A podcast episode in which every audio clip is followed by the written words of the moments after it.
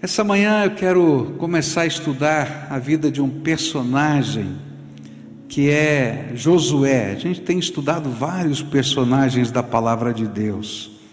E Josué, esse é um homem de Deus que tem muito a ensinar a cada um de nós, especialmente pelo fato de ter recebido uma das missões mais difíceis, a missão de suceder Moisés e concluir a obra de levar o povo de Israel à terra prometida. Alguns anos atrás eu ouvi um grande líder afirmar que é mais fácil liderar um povo quando as coisas vão mal, pois a esperança de algo novo, de bom que possa acontecer, coopera com a transição entre o passado e o futuro.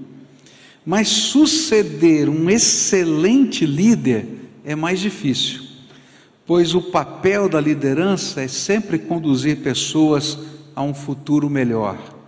E aí é um grande desafio, quando você tem que suceder esse grande líder. E era justamente esse o trabalho de Josué. Já pensou? Você já pensou se você fosse chamado para suceder Moisés? Para para pensar, não é? Esse homem de Deus, esse homem que, quando entrava na tenda é, do encontro, a nuvem de Deus descia, e ele falava face a face com Deus, onde os sinais e maravilhas aconteciam através dele, e de repente Deus diz assim: Escolhi você para ser aquele que vai suceder Moisés. Eu acho que Josué tremeu na base, eu confesso para você. E um dos sinais disso é que quando Moisés morre, ele fica parado lá procurando o corpo, ele não sabe o que fazer, ele não sabe se vai para frente, se vai para trás, e o Senhor tem que falar com ele com muita força, não é? Meu servo Moisés é morto, acabou, vamos embora, sai, porque ele está nesse impasse. Outra coisa difícil nesse processo é porque Josué era conhecido como o servo de Moisés. E Moisés era conhecido como servo de Deus. E de repente ele tinha que ser o servo de Deus para aquele povo, para liderá-lo. E esse era uma luta, um embate muito grande no coração de Josué. E isso acontecia porque durante muitos anos esse homem orou, trabalhou, lutou pela, pela conquista da terra prometida, e, e, sempre, apesar de todo o seu trabalho, ele era visto como servo de Moisés. Porque as visões e ordens que procediam de Deus para o povo passavam primeiro pelo servo de Deus, que era Moisés, e depois chegavam no servo de Moisés, que era Josué. E aí Deus diz para ele: Olha, agora você vai ser o servo, o meu servo, que vai conduzir esse povo até a terra prometida. E aí a grande pergunta que eu tenho é: quais eram os valores de liderança que esse homem, Josué, no meio desse grande desafio, teve que incorporar e viver? Porque se a gente pode olhar para Josué, a gente pode se sentir um pouquinho mais perto de Josué do que de Moisés. É dizer assim, puxa vida, né? Moisés é esse grande homem de Deus, mas eu, o que, que eu sou? Ele diz assim: olha, eu não sou um Josué, então eu posso aprender com Josué alguns valores de liderança para fazer parte de uma geração que impacta essa terra. Que valores eram estes? O primeiro valor que eu queria destacar está no capítulo 33 de Êxodo, versículo 11. Capítulo 33, versículo 11 de Êxodo, onde a Bíblia diz assim: O Senhor Deus falava com Moisés face a face, como alguém que conversa com um amigo. E depois Moisés voltava para o acampamento, porém Josué, filho de Num, o moço que era o auxiliar de Moisés ficava na tenda. O primeiro valor de liderança é que se você quer, se você se sente uma pessoa normal, se você se sente uma pessoa que tem os dotes normais da vida e você quer crescer, você vai precisar aprender a ser mentoriado, a ser discipulado, a ser ensinado, ao mesmo tempo em que você mentoreia e discipula outros. Essa figura para mim é tremenda. Está lá Moisés na tenda, a nuvem de Deus descendo. E onde é que estava Josué? Na porta da tenda. Está lá Moisés subindo a montanha para ter um encontro com Deus e escrever as tábuas da lei. E onde é que está Josué? Guardando a entrada daquela montanha. E é nesse contexto dele estar tá junto, dele estar tá caminhando junto, dele estar tá vendo, dele estar ouvindo, dele estar aprendendo, que Deus vai forjando o coração, a mente de Josué. E uma das coisas que a gente vai aprender aqui na Bíblia é que ninguém nasce pronto. Olha para quem está perto de você assim, ó, você não nasceu pronto, pode falar. Você não nasceu pronto. Agora você que falou também não nasceu pronto, pode ter certeza. Não é? Gente, a gente precisa aprender as mínimas coisas da vida. A gente vai aprender com o papai e com a mamãe, não é? como se mantém limpo. Se ninguém te ensinar, você vai ficar sujo. Não é verdade? E de repente a palavra de Deus está mostrando que a gente vai ter que aprender com pessoas, através do exemplo, através da sabedoria, através da fé que essas pessoas expressam, através da experiência, através da profundidade a gente vai ter que aprender a viver. E é por isso que nós precisamos investir em aprender. Mas ao mesmo tempo a gente tem que entender que Deus já está nos usando em qualquer momento da história para que outros se modelem em nós. E assim a gente vai estar aprendendo e ensinando. Aprendendo e ensinando. Nós precisamos investir e precisamos receber o investimento de outros. Por isso, nós precisamos de amigos, nós precisamos de mentores, pessoas que tenham ideias afins, pessoas que nos incentivem, que nos deem força e, vez por outra, até nos puxem as orelhas. Quem já não teve as suas orelhas puxadas? Diga para mim. Ah, nunca ninguém me deu uma repreensão. Duvido. Duvido, porque todos nós somos falhos e precisamos dessa orientação. Todos nós temos amigos e conhecidos que se encontram em um nível mais elevado do que nós na escala da maturidade espiritual. E nós precisamos grudar nessa gente para aprender. Tem coisa boa para aprender. Por outro lado, nós conhecemos outros que acabam de iniciar a vida cristã e precisam do nosso auxílio. É isso que a Bíblia chama de mentorear ou discipular. É a ideia de um crente mais maduro aconselhar, guiar e orientar outro que está no processo de vida cristã. Esse foi o grande segredo do avivamento que ocorreu nos dias de Wesley e também do movimento petista alemão, onde as pessoas se reuniam em pequenos grupos para checarem a vida uns dos outros e um ajudar o outro a crescer espiritualmente, moralmente, no seu trabalho, nas suas decisões, trocando as informações. E é isso que a gente tenta fazer quando a gente se reúne em células. Por que, que a gente bate tanto nessa tecla da necessidade de você fazer parte de um grupo pequeno que a gente chama de célula? Porque a gente não cresce sozinho. A gente não percebe os nossos próprios defeitos. A gente não percebe as nossas lutas interiores. Às vezes, às vezes, às vezes nós estamos até percebendo, mas nós desanimamos. E aí chega um mentor, chega um discipulador, ele vem e começa a trabalhar conosco e dizer: olha, isso aqui precisa ser acertado. Você diz: não é possível, como é que vai ser? Olha, eu tenho essa dúvida. E é esse o processo que Deus usa para crescer. Se Deus pôde preparar Josué para substituir Moisés e fazer aquilo que Moisés não pôde fazer, que foi conquistar a terra prometida, ele pode usar a sua vida e ele pode usar a vida de outras pessoas para fazer você crescer. Agora, por que, que a gente tem dificuldade, às vezes, em se submeter a essa mentoria? Porque dá trabalho. Porque a gente se expõe, porque a gente tem que aceitar ser confrontado. Mas na verdade, na verdade, quem já passou por isso sabe que todos nós precisamos de mentores.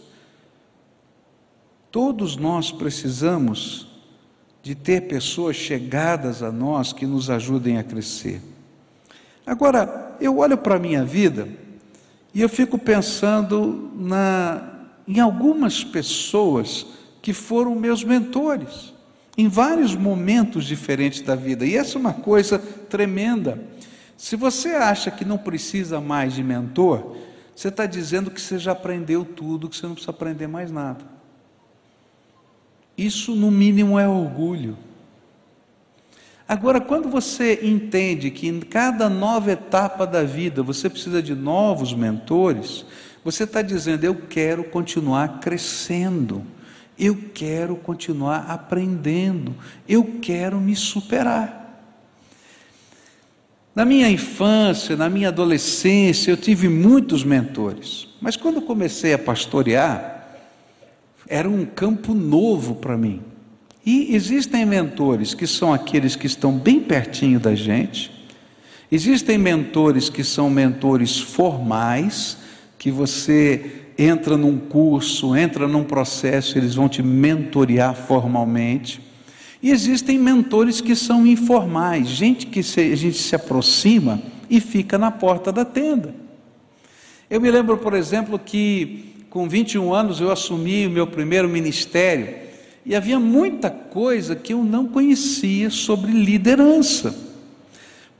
Por exemplo, como manejar situações de conflito.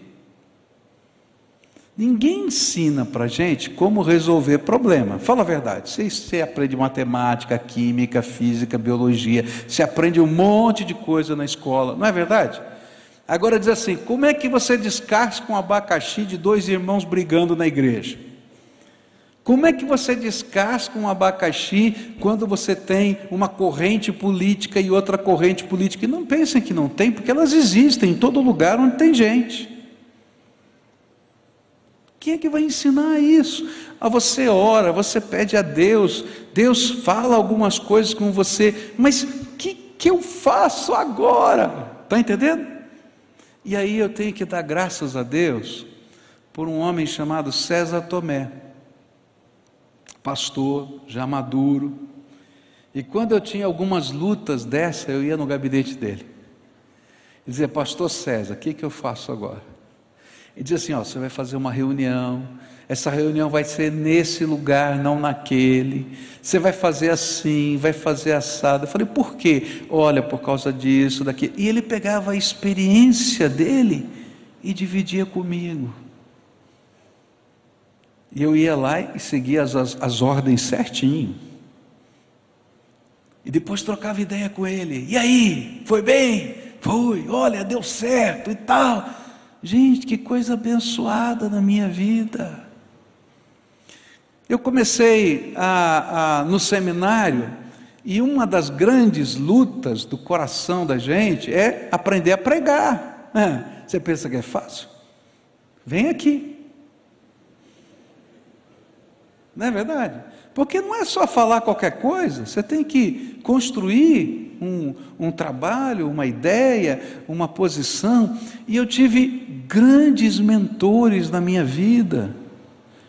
Um deles foi Werner Castro, um homem muito sábio, um hebraísta, já falecido, homem de Deus, que me ensinou como preparar um sermão a primeira vez. E depois, Carlos Lackler, que me ensinou a ser um apaixonado pela exposição bíblica, de pregar sequencialmente a Bíblia, e ensinou como é que você tira da Bíblia as verdades. Eu já pregava desde os 12 anos de idade, a gente, Deus usa, Deus nos ensina. Eu pregava na praça pública, eu pregava, mas você já pensou? Se eu não aprendesse a estudar, você não me aguentaria pregando 26 anos, vou fazer agora em agosto, pastor desta igreja. Então eu tenho, tive que ter mentores na minha vida. E continuo precisando de mentores, porque eu não sei um monte de coisa e você não sabe um monte de coisa. Então, você precisa se aproximar de pessoas. Algumas vezes formalmente, você vai fazer um curso. Outras vezes você vai se aproximar porque você precisa de amigos, pessoas que são mais próximas, você vai dividir o seu coração. Mas algumas vezes você vai sentar na primeira fila e só vai admirar e tentar aprender com aquela pessoa. Por exemplo, para aprender a presidir uma assembleia da Convenção Batista Brasileira. Você já pensou? Peça a palavra, pela ordem, e não sei o que, regra parlamentar, faz assim, faz assim. Duas mil pessoas discutindo o mesmo assunto. Tempo, não tempo, é coisa de doido. Mas eu sentava na primeira fila, não perdia uma reunião da CBB, da convenção, e eu ficava vendo quem eram os melhores presidentes. Entre eles eu admirava dois. Não quero dizer que os outros não eram os melhores, mas Irlande Pereira de Azevedo, para mim, era um dos grandes presidentes, sabia como manejar as questões parlamentares. Orivaldo Pimentel Lopes, lá em São Paulo, quando presidiu a convenção do Estado, era outro. Eu anotava, eu ficava prestando atenção, porque eles eram meus mentores naquilo que eu não sabia fazer. A grande lição que tem aqui é: você precisa estar na porta da tenda de alguém. Porque senão você vai parar no tempo e no espaço. Quem são os seus mentores hoje? Se você não consegue identificar os seus mentores, eu quero pedir perdão, porque eu vou falar uma coisa muito forte. Você está parado no tempo e no espaço. Você não está crescendo mais.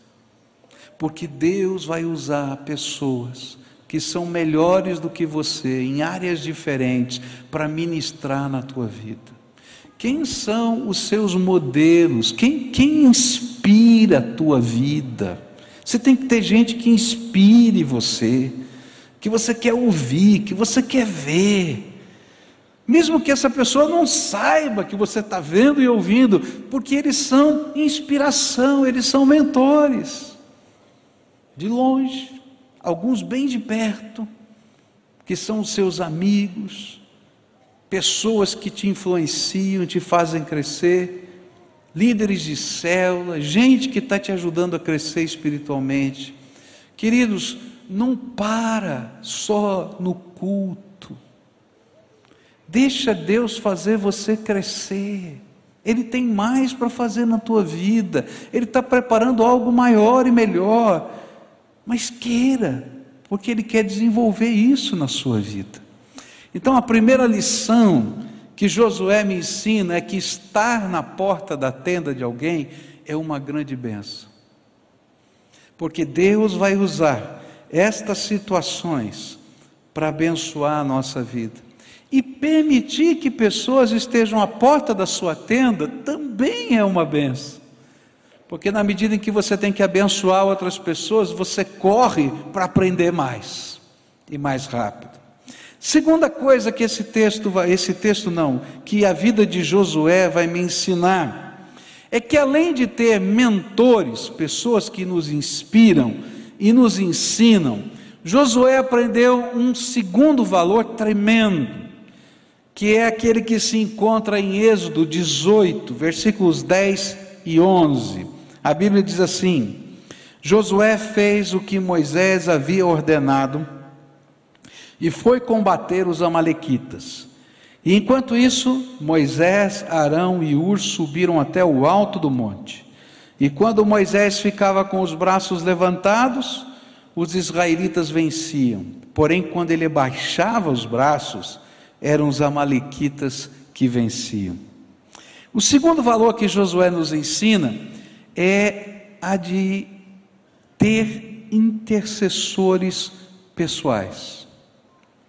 Você pode imaginar como era impressionante perceber que quando as mãos de Moisés estavam levantadas, e Josué olhava para cima, via as mãos de, de Moisés levantadas, simbolizando que ele estava intercedendo pelo povo.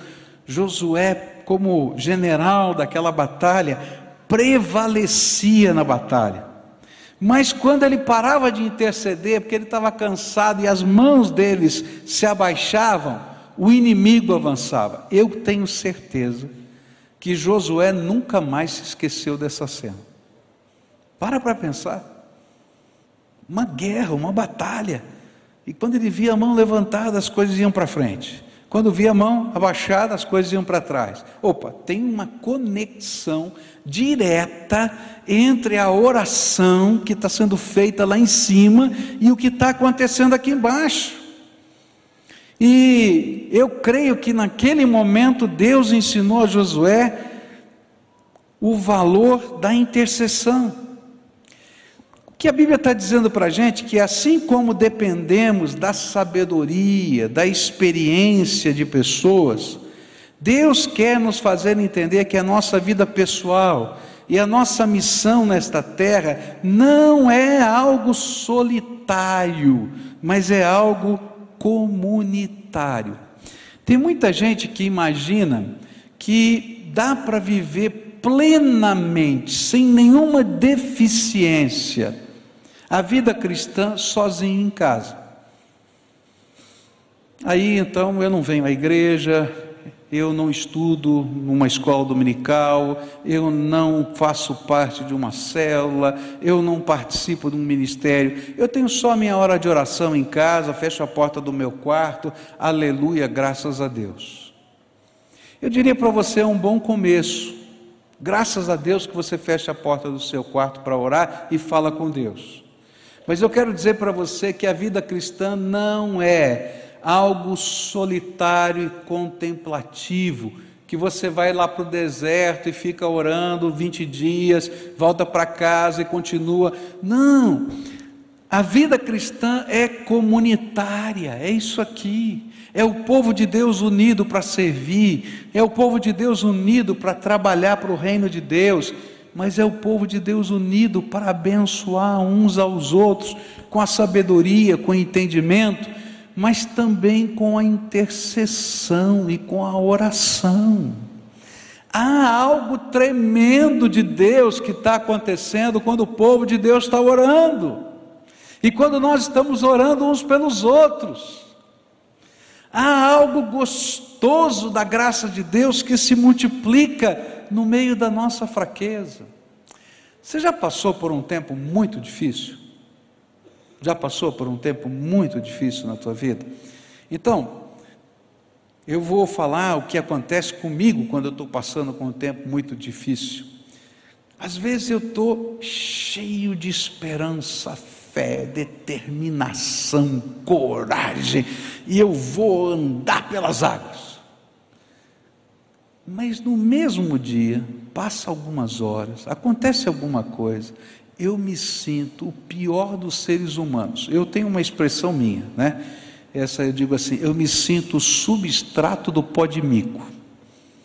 Está entendendo?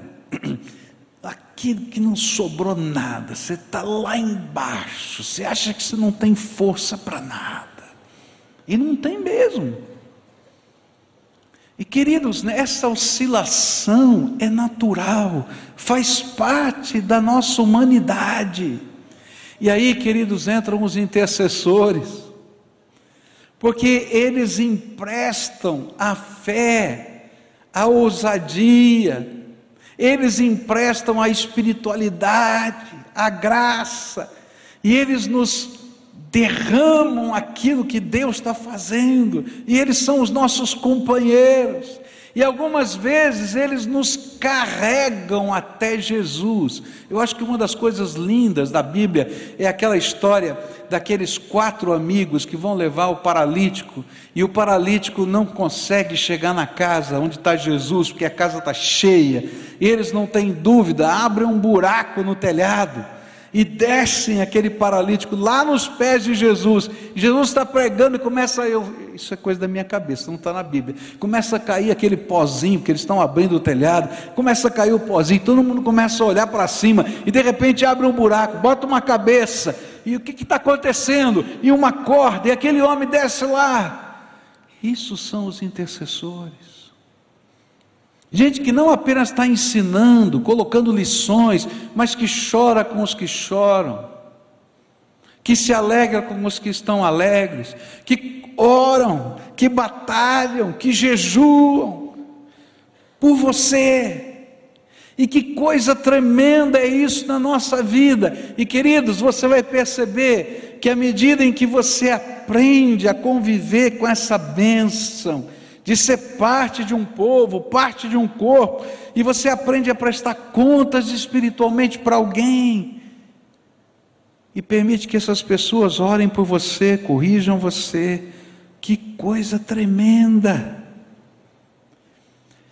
Quando a gente convida pessoas para serem intercessores na nossa vida, a gente está dando autoridade espiritual para que essas pessoas não apenas orem por nós, mas nos corrijam, nos ajudem a entrar na batalha e entrem conosco da batalha através da oração e da intercessão.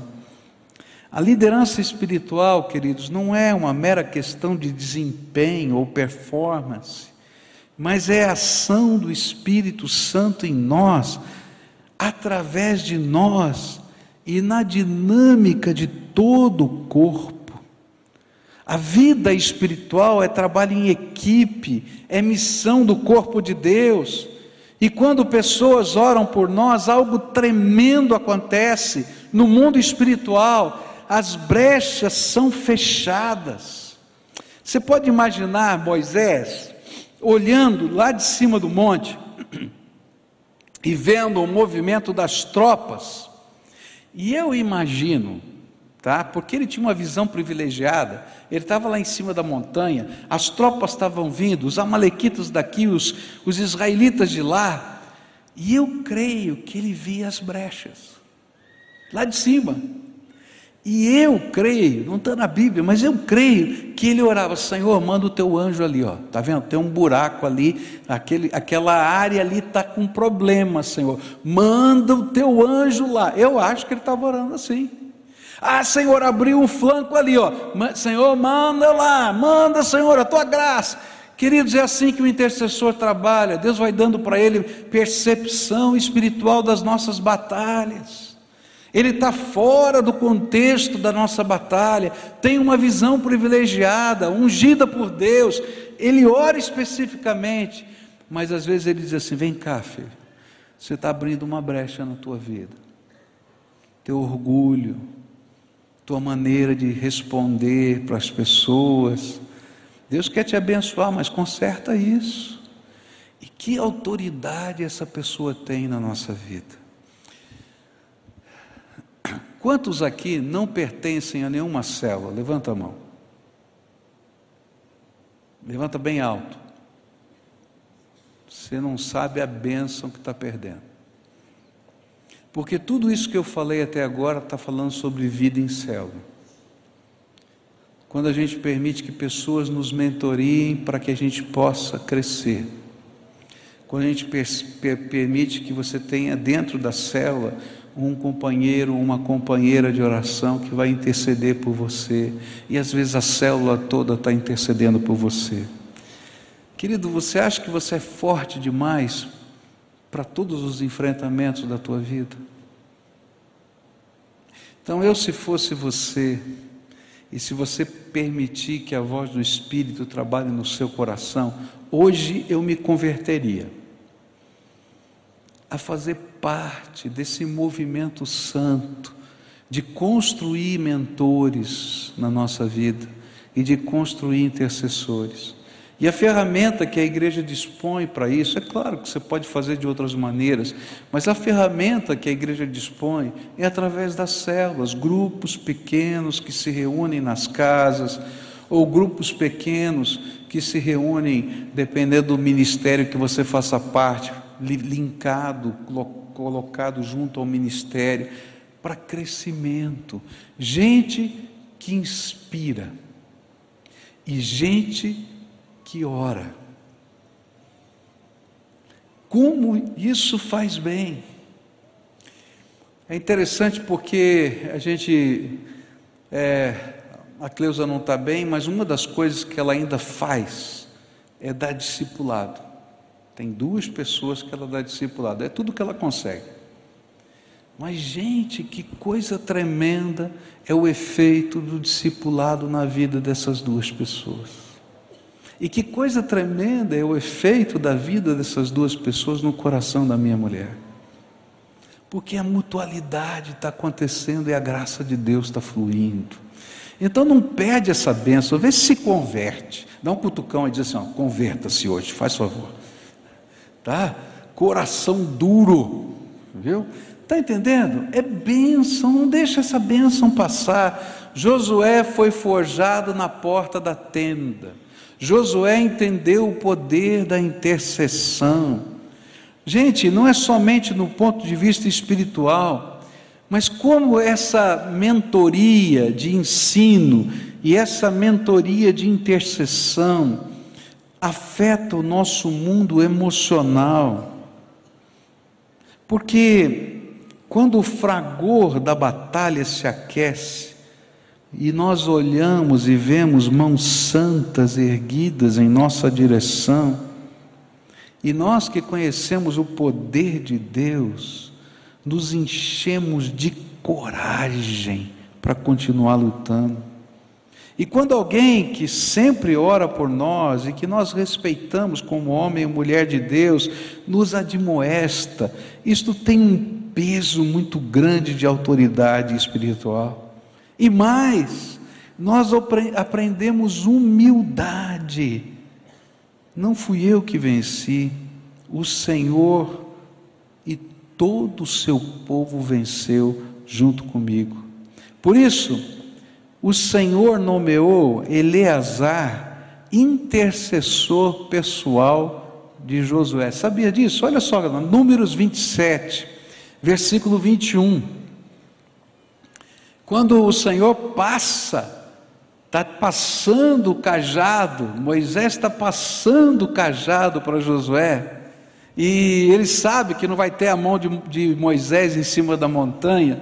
Olha a sabedoria de Deus. Deus diz através de Moisés quem vai ser o intercessor pessoal de Josué. Diz assim: E ele dependerá do sacerdote Eleazar que lhe ensinará a minha vontade pelo por meio do urim e do tumim. Eram as duas pedrinhas que representavam o sim e o não. E deste, deste modo, Eleazar guiará Josué e todo o povo de Israel em tudo o que tiverem de fazer. Então, Moisés disse, Deus disse para Moisés para falar para Josué: Josué, de hoje em diante, Eleazar vai ser o seu intercessor pessoal. Quando você tiver uma dúvida, quando você tiver que tomar uma decisão, você vai falar com ele. Ele vai orar por você. Ele vai usar essas pedrinhas que estão aqui na estola sacerdotal, urim e tumim. E eu vou responder para você por causa da oração dele. É como se Deus dissesse: Isso aqui não é brincadeira. Eu e você precisamos de pessoas que orem por nós. E nós precisamos orar por pessoas. Estou vendo você com essa menina linda aí, não é? Essa menina, papai, você é papai dela? Vovô, novinho assim? É? Você é o vovô? Então, essa menina precisa que você ore por ela. Não só quando ela estiver pequenininha, ela vai crescer e você vai ser o intercessor pessoal dela. Você está entendendo? Essa menina linda que está aqui, esse outro garotinho aqui, papai e mamãe, não é vovô não, né?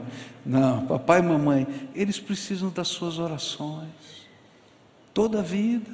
Tem mais um garotinho aqui, quem é que está? É a vovó?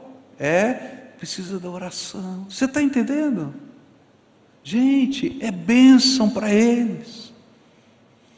Quando algo muito especial aconteceu na minha vida, e eu queria contar, e era alguma coisa espiritual, e eu precisava contar para alguém, eu fui na casa da minha avó de noite. Minha avó dormia cedo. Porque eu sabia que ela orava por mim todos os dias. E aí, já estava um pouquinho tarde, minha avó dormia cedo, e a janela do quarto dela ficava para a rua, mais ou menos na altura que eu estou aqui, a rua, a janela ficava aqui. Eu não tive dúvida, comecei a bater na janela do quarto dela, né? Porque eu sabia que ela tinha sono leve e o meu avô tinha sono pesado. Se eu tocasse a campainha, ele ia acordar. E aí, de repente, bati, bati e dizia: Vó, vó. E a avó acordou de camisola, cabelo despenteado, abriu a janela. Que foi, filho? O que aconteceu? Uma coisa boa, avó. Fala baixo, teu avô está dormindo. Fechou a janela, abriu a porta, me levou lá para o fundo para não acordar o avô. Que foi, filho? O que, que aconteceu?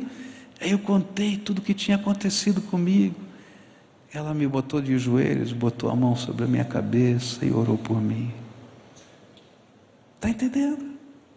Nós precisamos de gente que ore pela gente. E nós precisamos incutir na mente de outras pessoas que nós amamos que eles têm um intercessor. Pode ser que ninguém mais ore, mas eu estou orando. E a gente tem que deixar isso claro. E sabe o que vai acontecer?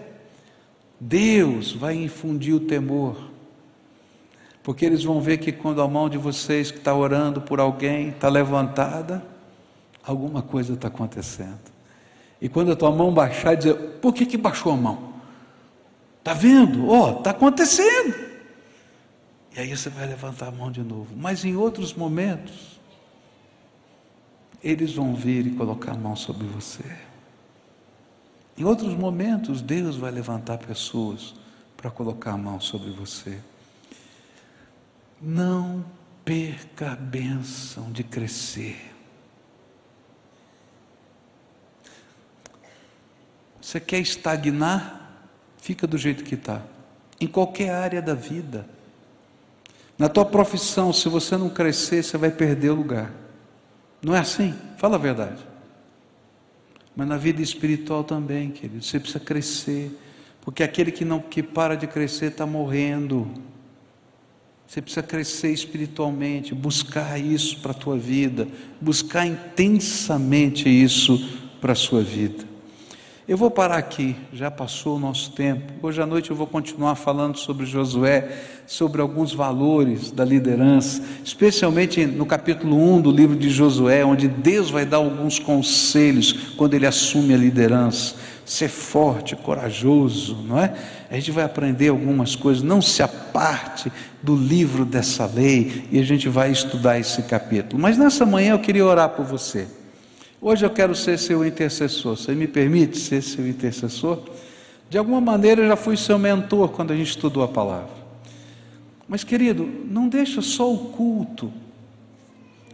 É, um, é uma horinha por semana. Gente, a gente precisa de mais de Deus. Vamos fazer um, uma brincadeira? Tá? A Bíblia diz assim: quem não trabalha não come. Não é assim que está na Bíblia? Quem não trabalha não come, tem que trabalhar para ganhar o sustento. Você já pensou que se Deus dissesse assim, quem não cresce espiritualmente não pode comer? Você estava morrendo de fome, fazendo jejum a semana inteira, porque tem gente que passa uma semana inteira sem orar, tem gente que passa uma semana inteira sem ler a Bíblia. Tem gente que passa uma semana inteira e às vezes meses sem ministrar uma bênção na vida de alguém. Queridos, a gente morre de fome.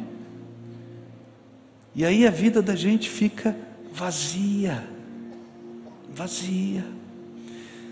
Então eu quero orar para Deus te dar fome espiritual.